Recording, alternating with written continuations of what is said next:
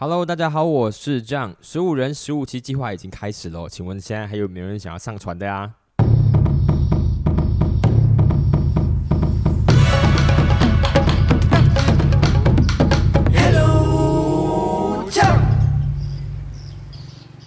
？Hello，大家好，我是 John，欢迎大家回到我的频道。Hello，John。呃，刚刚我在看了我的第一期，这个就是重新开始的嘛，就是我第四季的这个重新开始的这个 podcast 节目嘛。然后看了现在第一个，就是星期一的那一期哦的那个下载数二哈，然后才发现说，嗯，可能真的也不完全一定是我的问题哦，就是可能我的周更啊，不管是周更、月更还是季更哦，可能或多或少会有一些影响。但是其实我觉得可能 maybe。最大的问题是，大家可能没有收听 podcast 节目的这个习惯吧。因为我本身是一个很重度的 podcast 的呃收听者嘛，所以我几乎每一天都会听。我不只听 podcast，我其实还听 Clubhouse 哦，我还有在 Clubhouse 上面听一些节目啊，甚至有参与讨论。Clubhouse 它是确实是一个比较呃方便互动的那个节目啦，但是呃现今在使用 Clubhouse 的人其实也是非常少的。我才发现说，其实我在好像是前年哦。应该是二零二一年的时候吧，那时候在呃这个 Clubhouse 起来的时候，那时候我还写了说，就是说就是不管 Clubhouse 接下来会怎么发展哈，呃都不足我就是要继续录录录这个 Podcast 这个节目哈。但发展到现在哦，才发现说，呃 Clubhouse 最近才在进行一波大裁员，然后呢，他们也是在寻求转型啊，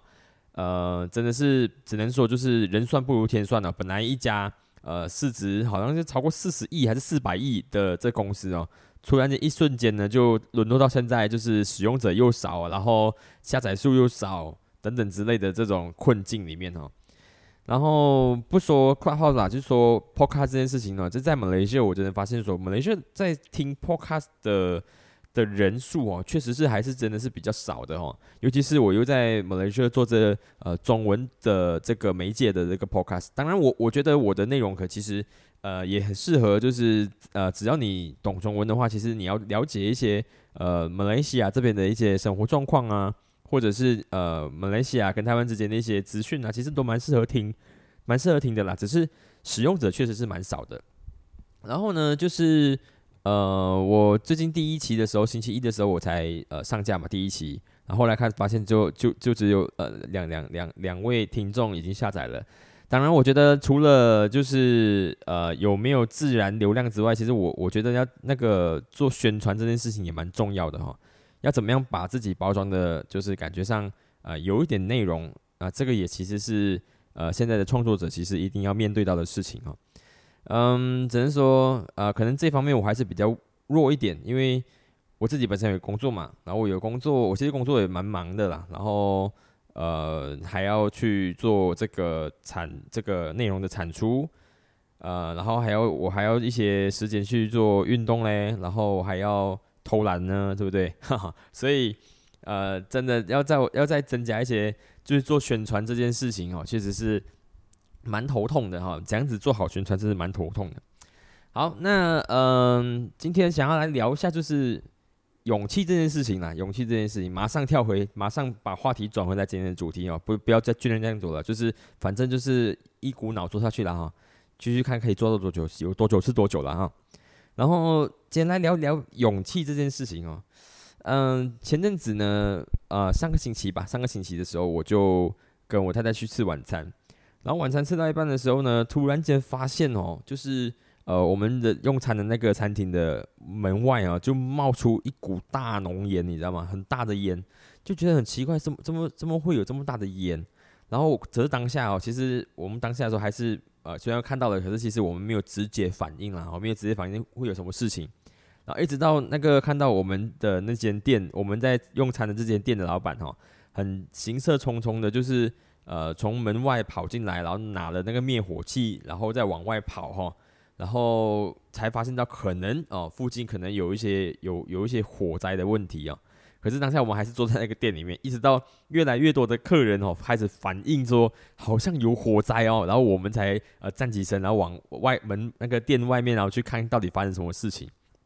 然后去到门外面的时候才发现说，哦，原来我们用餐的这间店，它的隔壁的隔壁啊那间店呢，它的那个在店门外的那个电表，呃，有冒火花哈，有一些火火花，然后着火哈。然后当下的时候，我就我们脑袋第一个想法是什么呢？我们脑袋第一个想法是，哇，要赶快撤啊！要赶快跑了，因为其实我们看到我我自己本身我是看到呃店老板拿着那个灭火器，然后朝那个有火花的地方去喷射哈，然后后来他又调转头回来说，就是好像有一种有一种好像灭不掉的感觉哈，因为他灭了好像有来回两三次啊，可是灭不掉，但是我没有看到他到底怎么样去喷那个灭火器的哈，然后。后来他就，后来是我就我就跟他说，哎，你们要不要赶快报警啊？赶快报警，叫 ambulance。我看他拿电话起来，我看到好几个呃顾客也有在拿电话手机起来，然后准备要呃打电话。当然也有很多人拿着准备拍照的哈，拍摄啊，然后录影这样啊。然后当下我是呃，其实我也没有拨到电话，我其实已经按按了那个呃警察局的那个电报警号码哈。然后但是我没有我没有拨号，因为我问了那个我问了那个餐厅老板说，你你拨号了没有？你已经你已经。call police 没有，然后他讲说哦，他已经打了，然后还打给电局啊，也打给消防局，所以当下我就没有再做第二个动作了。然后我就想说哦，那那就赶快撤了哈，因为那个那个在电表那边发生火有火啊，因为它是它当下还没有很大，可是后来慢慢的它的火慢慢烧的比较大了哈，但是还是局限在那个电表的那个周围附近啊。然后我正在想说，我我到底我现在应该要做些什么事情？后来是后来老师说很惭愧的是什么事也没有做，然后我就就离开了，然后就直接赶快就因为把车子就移开嘛，因为我们车车子就刚好停在那个呃着火的店的前面，隔两两两个车位这样哈。后来就决定就把刚才就是呃上车就走了，然后回去的时候，其实我就在路上就跟呃爱华就聊聊到，就是其实当下我们其实应该是不是应该要做一些什么样？动作采取一些什么样的举措可能会更好一些？是不是那个灭火器？老实说，其实持续的朝那个有火花的地方喷射的话，至少可能 maybe 呃用到那个灭火器没有没有没有那个灭火的那个原料了，或者是呃至少用到那个就是呃有消防车赶到等等之类的，然后才才停下，会不会比较好？呃，我们在讨论这件事情的时候，其实就在想说，其实好像。很多事情是需要练习的啦，很多事情是需要练习的，所以我在想说，今天主题不然就来聊聊一下，就是嗯，勇气这件事情是不是，其实它是不是呃与生俱来就有的，还是它其实是要练习的？然后真的在聊这个东西之前呢，其实我后来才发现说，就是我我们本身自己本身对消防的概念呢，其实是很模糊的。我不知道你们就是所有的听众朋友们，你们在你们的儿时的时光的时候，无论是小学还是中学。你们有没有做过很明确的这种消防意识的呃的陪陪练培训哦啊，或者是这种演习啊防防灾防火的演习哦？不知道你们有没有做过这样的一些一些事情？我我自己本身印象中好像哈呃好像是有，但是然后就是很零星的一次，好像只是疏散演习而已，并没有真正的就是教我们怎样使用那些器具，就只是讲说哦，在学校如果发生呃这种灾害的话，无论是呃可能主要是火灾啦。如果火灾的话，那我们要怎么样离开呃学校的这个范围？要怎样子疏散到呃一些我们应该要去的地方？然后那时候我们就想说，就是呃从从那个教室里面走出来排队，然后排队的时候就是知道说什么东西就不要拿，就只要人离开就好了。然后就跟着队伍一直往下走，然后我们直接去到哪里集合这样哈。当时会做的东西是这样子。当然我在网上也有看过很多的呃消防演习哦，就是啊你他们可能会演习会去到超大那个一个操场上。然后操场上面就会有那个消防员，就是就是在使用那种呃那个水管，然后在最他们的消防水管哦来来去来去那个打呃就是灭火的这个动作哦，然后也可能旁边会让一些呃学生去操作一些灭火器呀，或者是控制那个水管啊这些这样的一些小的动作、小的活动哦。但我的个人印象当中其实是呃没有啦，其实很少很小有，我记得几乎是没有这种印象了哈。呃，最多就是可能有一次这样的一些经验，所以我们其实老实说，你活在这里，呃，活在无论你在哪个国度都好，其实我觉得我们对于呃防灾的意识啊，或者是这些器具的使用啊，其实呃都蛮薄弱的哈。所以当你对这些东西一无所知的时候啊，老实说，你你真的在当下的时候，你只会很很紧张，然后你可能 maybe 只是想要逃逃走而已，哦，这样子让你自己离赶快离开那个环境。当然，我觉得如何让自己安全的逃离那个灾害现场，可能也是一个很重要的一个环节了哈。只是当我们在讨论今天的主题，然后就讲说勇气这件事情的时候啊，如果我们真的是要要协助大家去面对这个这种灾害的话，那我们的勇气是不是其实呃应该是要先透过练习才会得到的？因为你肯定是要有一些自信嘛哈。然后我才后来就在网上去去去抓一下，其实呃马来西亚就是马来西亚这个地方哈，就是在呃二零。二零二一年的时候，因为现在今天是二零二三嘛，但是呃，二零二二没有统计统计资料，二零二一的时候有统计资料哈，就是呃，全马各地呢总共有呃七千四百四十七宗的建筑物的火灾，而且呢，总共呢造成了一亿一千四百多万令吉的损失，然后这些火灾呢，绝大部分呢都是属于意外的事故，而且呢，电器的火灾哈是最为常见的火灾的导因。然后那个什么是所谓是什么？什么是电器的这个这种呃火灾哈？就表示说你的呃电流的短路啊，发生火花啊，电流过流或者是呃电流过载啊，电阻发热啊，这些都是属于电器类型的火灾原因哦。然后去年呢，呃，就是在二零二一年的时候呢，大概就是有一千六百多宗呢，其实都是因为电阻发热引起的。然后有一千一百多宗呢，是因为电流短路。然后导致的火灾，所以我们居住的环境里面其实有非常多的东西，尤其现在我们的太多的呃，就是产品是需要通过充电，所以我们的用电量啊等等之类其实是蛮蛮高的，蛮大的。但是其实你在家里会放这放置那个灭火器吗？哈，一般上我们知道的灭火器，其实它只会呃强制规定它在一些工厂啊，或者是呃，商店啊，店铺里面啊，是需要一定要有的那个灭火器，因为你要申请一些营业执照啊，哦，一些就是呃经营的一些呃牌照啊，你其实一定都要有那个消防呃这个消防局的批准的。所以你消防局批准的话，一般上它的它的要求就是你要一定要有逃生的路线哦，就是你建筑物如果你是在二楼的话，你要有后后楼后门的楼梯，对不对？然后你的后门要有走廊。你的后门之后后面有要有走廊，再来是你的店里面一定要有多少支，总共多少支的那个灭火器啊，才属于它的消防合格的这个范围。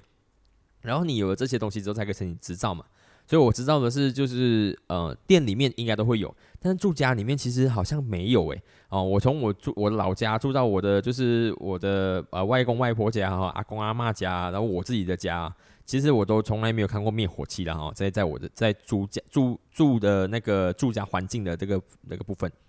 所以呃，老实讲说，你即使呃住家可能你放置了一些灭火器哦，但是你你真的会使用灭火器吗？哦，我不知道多少个人其实真正使用过灭火器哦，然后我也知道说，可能 maybe 很多人其实也不知道到底灭火器里面的成分到底是什么哦，然后你可以怎么样，什么东西其实是可以使用。呃，水来灭火啊，什么东西其实是不能够使用水来灭火，你必须要使用灭火器啊，等等的。所以我个人会觉得说，我们在马来西亚这边生活的时候，我们的防灾意识其实是蛮薄弱的啊。然后，所以才导致说有呃，在二零二一年的时候有呃七千多宗的呃这个火灾，然后导致一亿多的这个一亿一千万多的这种呃这个财务的这个损失。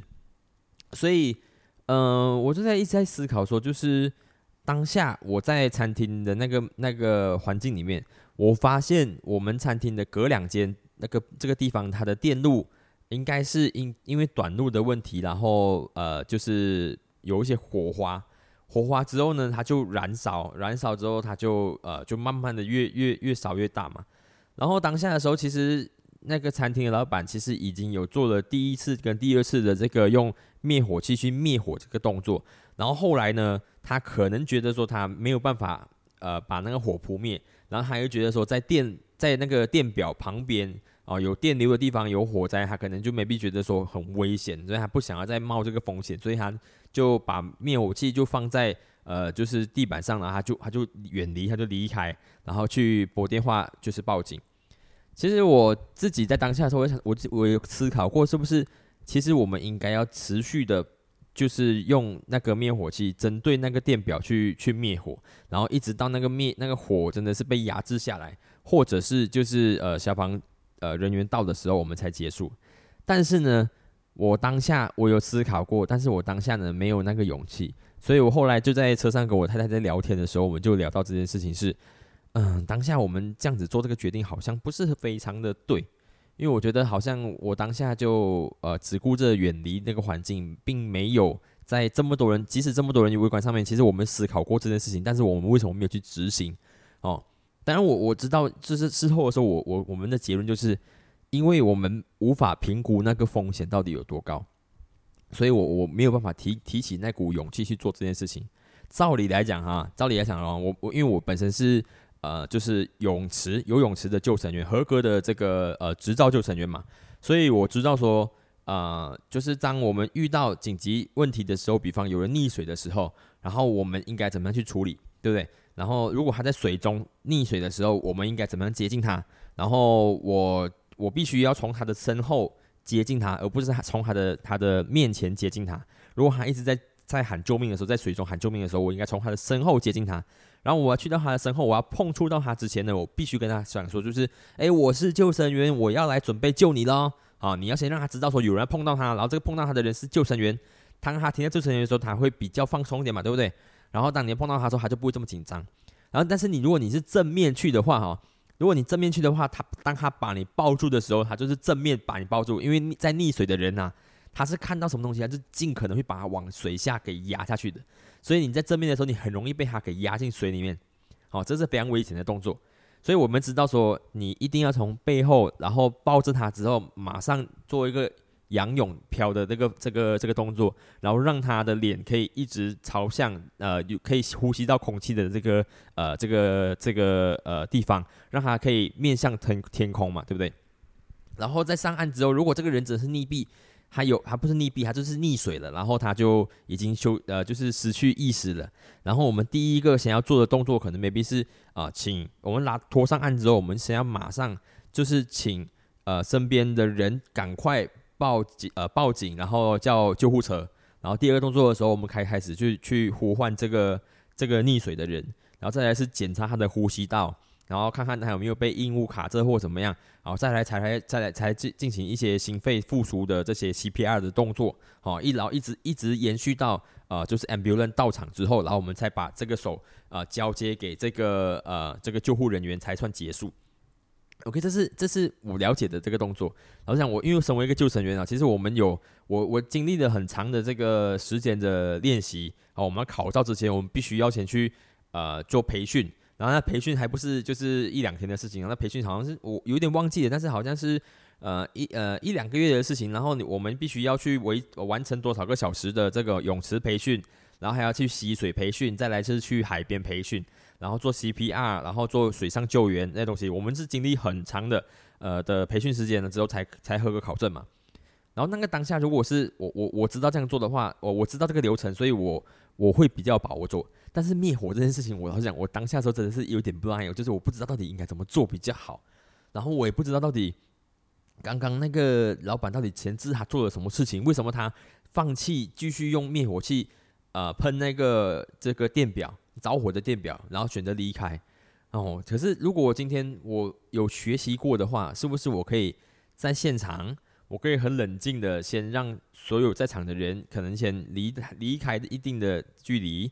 然后呢，我再叫什么某某人啊去帮我报警，然后叫呃就是消防局啊，叫呃那个电局啊，通知他们有这件事情，请他们赶快来。然后我们请呃有灭火器的几间店一起拿灭火器去做这个一轮流做这个呃灭火的动作，一直到他的火势可以被压下来，或者是等到消防局到场哦。因为当天那前那那个那个着火的电表的那个店主哦，其实他没有在，所以我们没有办法透过里面去切断那个电流了哈，所以只能够我觉得可能只可以呃只可以对外压制而已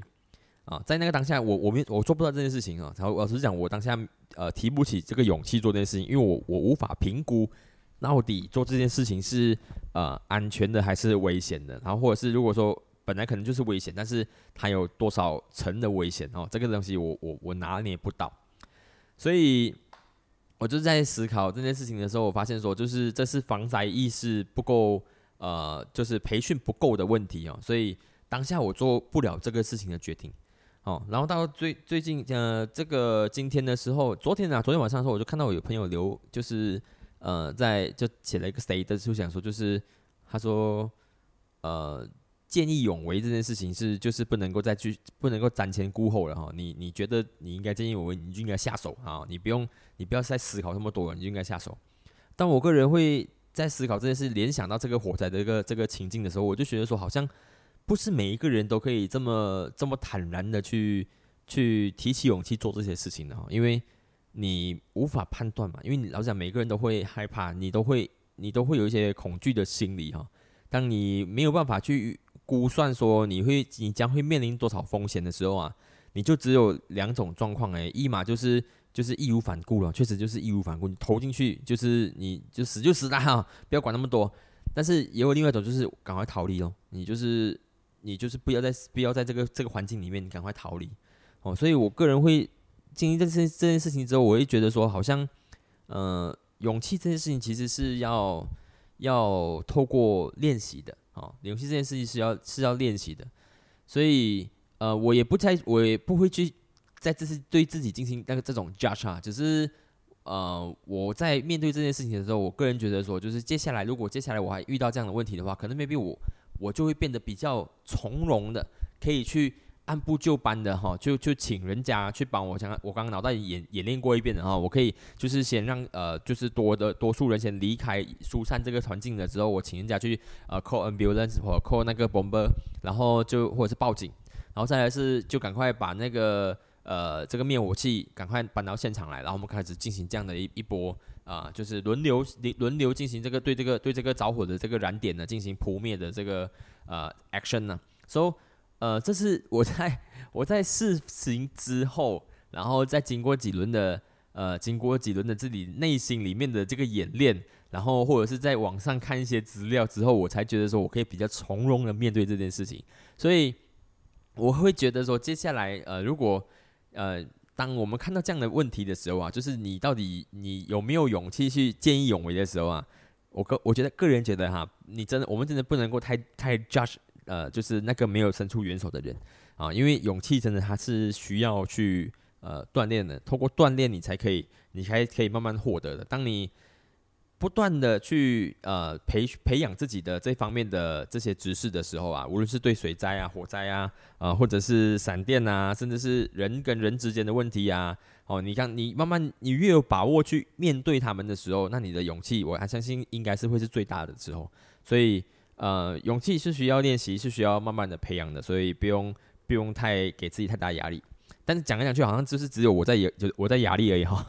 我也不知道到底我们的就是听众朋友们，到底你们呃，当你们在遇到这些事情的时候，在遇到这样的一些呃，就是有没有这有没有这样的经验？就是你遇到一些困境的时候，看到别人遇到困境的时候，哦，比方说你你有勇气去跟一街友说，就是呃，你其实你可以。怎么样做会比较好嘛？我比方说你在路上看到街友，然后你要想说，我到底要不要给他钱呢？那你会想说，就是给他钱，你又没有办法很好的就是帮他解决他掉他的问题，那你你会打去社会福利局吗？哦，其实老实说，你没有，你要是你要是从来没有去思考这件事情的话，你可能根本不知道这个社会其实有这种这种社会福利局这样的概念的这个地方。哦，你打如果打给他的话，你告诉他说这边有一个街友，然后他现在有很大的困难，你可不可以请他请你们来呃帮忙协助他？可能我们不知道，我们从来没有做过这件事情，所以我们也无法去演练，然后也没有办法去呃联想到这件事情。所以你就想说，哦，maybe 我就给他钱，或者是啊，就赶快离开就好。或者是你在路上看到街友，他就全身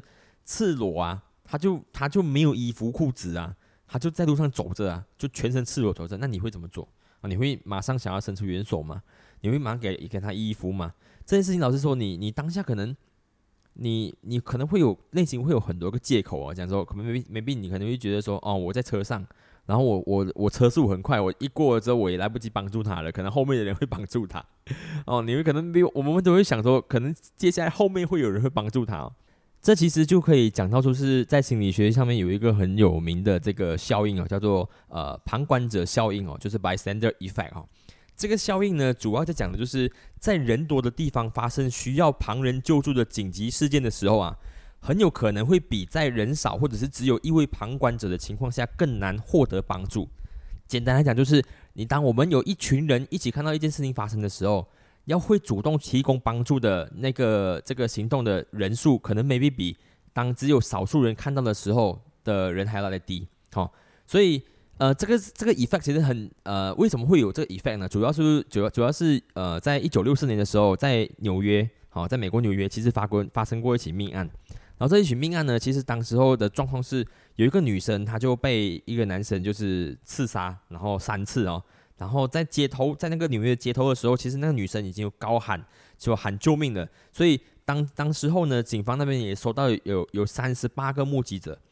有三十八个目击者说，他听到这个女生在喊救命，然后他知道，呃，他们住的地方附近有命案在发生。但是呢，当下呢，其实没有任何一个人呢是，呃，上前去制止，或者是有去报警啊，请警察去处理的这个动作的。所以当时就觉得很奇怪，因为当然后来那个女生就就因因因为这样子，然后就就过世了嘛。然后当时候警那个就有几位心理学家觉得很奇怪，为什么？有这么多人都听到了，但是没有人去采取任何的行动啊。然后这件事情就好像是前阵子在呃中国的时候也发生一起这个男生打女生的事件嘛，在街头上面就是男生群殴女生，然后在那个影片下面就有很多人就留言想说，为什么那些其他旁观的男生不上前制止呢？然后觉得说很觉得很莫名，为什么？那些人民都看到了，为什么不上前帮个忙哦？让那个女生可以，就那女生被打得很惨嘛，为什么没有人去阻止这件事情呢？其实这就是很典型的这个 bystander effect 哦，就是旁观者的效应。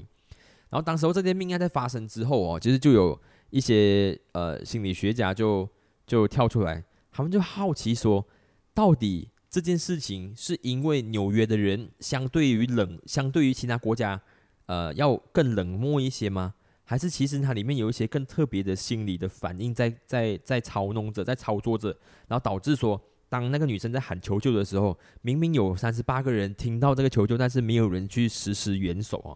到底是因为美国人冷漠，还是因为就是其实人都这样子？后来他们就做了一个实验，啊，这个实验简单来讲，主要就是他找了一批受试者，然后他会呃，就是让每个受试者都轮流发言，但是。每个受试者其实是被独立区隔起来的，被隔间独立区隔起来的，但是他不会让他的受试者，呃，没有，他们不会彼此见面嘛，他只是会透过声音知道说，哦，其他人也在做分享，其他人在做分享，所以他就是他是以这样的机制，简单来简单来说哈，我简单讲一下这个实验哦，就是只是这样子哈，然后呢，呃，可是我会让你知道，比方说我是受试者 A，然后我的那个呃那个。实验者哈，就是那实验的人，他告诉我说：“哦，现在我们是有一个三十人的团体，然后每个人会轮流发言这样。但是其实我只透过耳机听得到人家发言，但是我看不到那些人。但我知道说，哦，原来我这团体里面有三十个人嘛，对不对？然后就讲讲讲讲讲讲，讲到某一个人的时候，突然间这个人讲到一半哦，分享到一半的时候，他突然间有一个很强烈的这个求救的 signal，他好像癫痫症发作了。然后他他当在发作的时候，他就想要找人家求救嘛，但是。”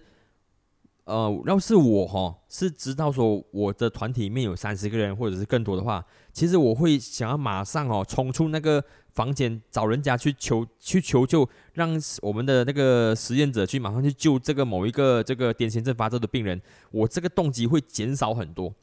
但相反的，如果说今天我知道说我可能是跟另外一个受试者是一对一在在在这个这个实验环节里面的，我就是在听到他分享的时候，我听到他突然间。癫痫症发作的话，我会马上就是冲出去房间找，呃，就是实验者告诉他说，我的另外一个房间的那个受试者他癫痫症发作，所以这就是一个心理的历程哦，就是很奇怪，就是人其实我们当我们发现说越多人在这个环境，然后看到一起事件的时候，老实说我们会呃我们会产生 action 的这个这个动机呢，会相对于当我们在少的人。少人群中看到一起事件发生的时候呢，我们会 action 来的更低。我不知道大家听不听懂我的这个这个解释啊？反正就是越多人看到，然后我们会采取行动的这个比例就越低。然后越少人看到的时候，我们会行动的反而相对越高。所以会不会进行帮助人这东西哦？其实它也不一定是呃，就是有没有勇气之外呢，他也不一定是就是呃哪一个国家的人比较相对冷漠，其实他就是心里本来就有一个这样的历程，所以呃，你会不会主动去学呃去去助人这件事情？老实说，真的是需透需要透过训练的，需要透过练习的。当我相信哦，就是当我们知道认认知到这个 bystander 的 effect 之后哦，这些人哦。通常，如果我们把这个实验放在心里的话，我下次可能会在遇到这些问题的时候，我可能会更主动的跳出来，去去提供援助或提，就是提供那个呃有问有有危险的人那些帮助。哦，这是这个一个旁一个旁观旁观者效应啊，不是旁观啊，旁观者效应啊，让大家了解一下这个一个心理学的实验。所以讲回到今天的这个主题哈，就是勇气是需要练习的这件事情，就是。呃，透过很多的方面哦，我都个人会觉得说，呃，勇气要你要有勇气去助人，你要有勇气去呃，就是指挥大局，你要有勇气去做一些对的决定。老实说，这些都是需要透过很多的练习的。所以，怎么样子让呃现在的小朋友慢慢的透过他生命的过程中，呃，慢慢的可以累积呃勇气去。给别人帮助，这就是，这其实是还蛮重要的哈。然后，反而是我们现在有些大人哈，你你当我们看到一些问题的时候，看到一些人遇到一些困难的时候，我们可能 maybe 第一个会想说，就是这个人是不是要骗我？然后我们我的戒备心越来越强。只是你要怎样子哈，让在这个社会中，你要这样子让，就是我们一个人哈，就是嗯，怎么说？就是因为我们知道嘛，确实在这个社会中呃。也存在着很多人哈，利用一些呃，利用一些可能他自己本身的劣势哦，可能他没有手没有脚啊，或者是他蓬头垢面，然后衣衣着褴褛哈，就是他没有他该让你感觉他很弱势，然后他需要你的帮忙，好再来，然后他利用这样的 image 哦来去来去欺骗欺骗你的同情心啊，这个实际上确实也是有的。然后，当在骗久了之后，可能 maybe 我们也慢慢的越来越不想要去提供这样的帮助了。只是我们怎样子让呃我们自己本身的身边的小朋友，就是在他成长的过程中，让他知道说，事实上可能会有这样子的人出现，他可能会欺骗你，他会啊盗用你的同情心。但是即使如此，但我们还是第一，我们还是要第一要有分辨的这个能力；在第二是，我们要有。提起勇气去协助他的这个能力哦，你要这样子在里面取取到一个平衡，然后又教会他们不要被骗，然后又要教会他们就是呃不要害怕被骗，所以这其实是一个蛮深的学问，然后这也是大家应该每个人都在练习的事情。只是当我们成长到成长到一个成人的时候，这个社会没有人在。没有一个你你真的很相信的人可以继续在盖你去指导你的时候，你就是要靠自己去分辨。嗯，当然，对于这个这一次这场这个火灾这件事情哦，没有想到一一个小火灾，其实他后来也没有成造成什么样的就是呃财务的损失了哈。后来隔一天我再去看那间店哦，就是他们应该就是换了那个电表，然后也没有在其他的大碍了。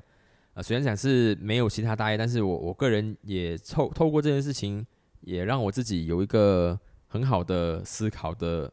这个环节啦，让我可以，maybe 我觉得下一次我遇到的时候，我会更加泰然自若的去去处理这个事情。当然，呃，像是 bystander effect 这样的一个旁观者效应的这件事情，也重新让我思考起来。然后，可能 maybe 现在接下来对助人这件事情，我们可能会做得更果敢一些。哦，所以好，这就是今天的一个内容单上的内容了。然后希望大家可以透过我的这场火灾奇遇记，然后呢，可以去好好思考一下，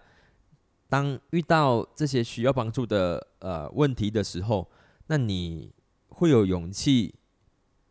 去帮助他吗？或者是去解决这个问题吗？你有没有办法就是当下立断的，就是不要说奋不顾身好了，就是。你有没有办法，就是提起勇气站上前去去做一些事情，好，在保持自己的安全情况下，你也做一些什么事情啊？你有没有办法就是这样子做？再来是可能这样的练习也不一定要是助人，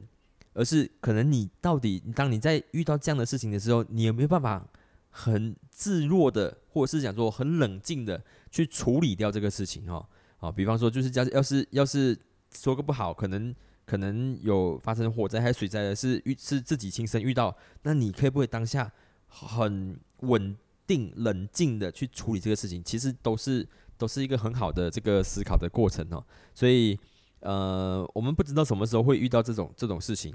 啊，我们只能够在脑袋脑袋里先去演练一遍。然后我觉得这样子，今天透过这样的我今天的一个一个遇到的一个状况，然后让大家可以也在脑袋里面去设想一下啊，我觉得也是一个好事哦。所以防范未未然嘛，对不对？你只是听一个节目，听个节目四十分钟，然后你自己思考一下，诶，可能遇到这个问题的时候，你会怎么解决？好，下次你再遇到的时候，可能我不希望你们遇到，只是我们没有办法去阻止啊，没有办法去预想这件事情，只能够去去去防范而已哈。所以就希望大家都平安顺利了哈。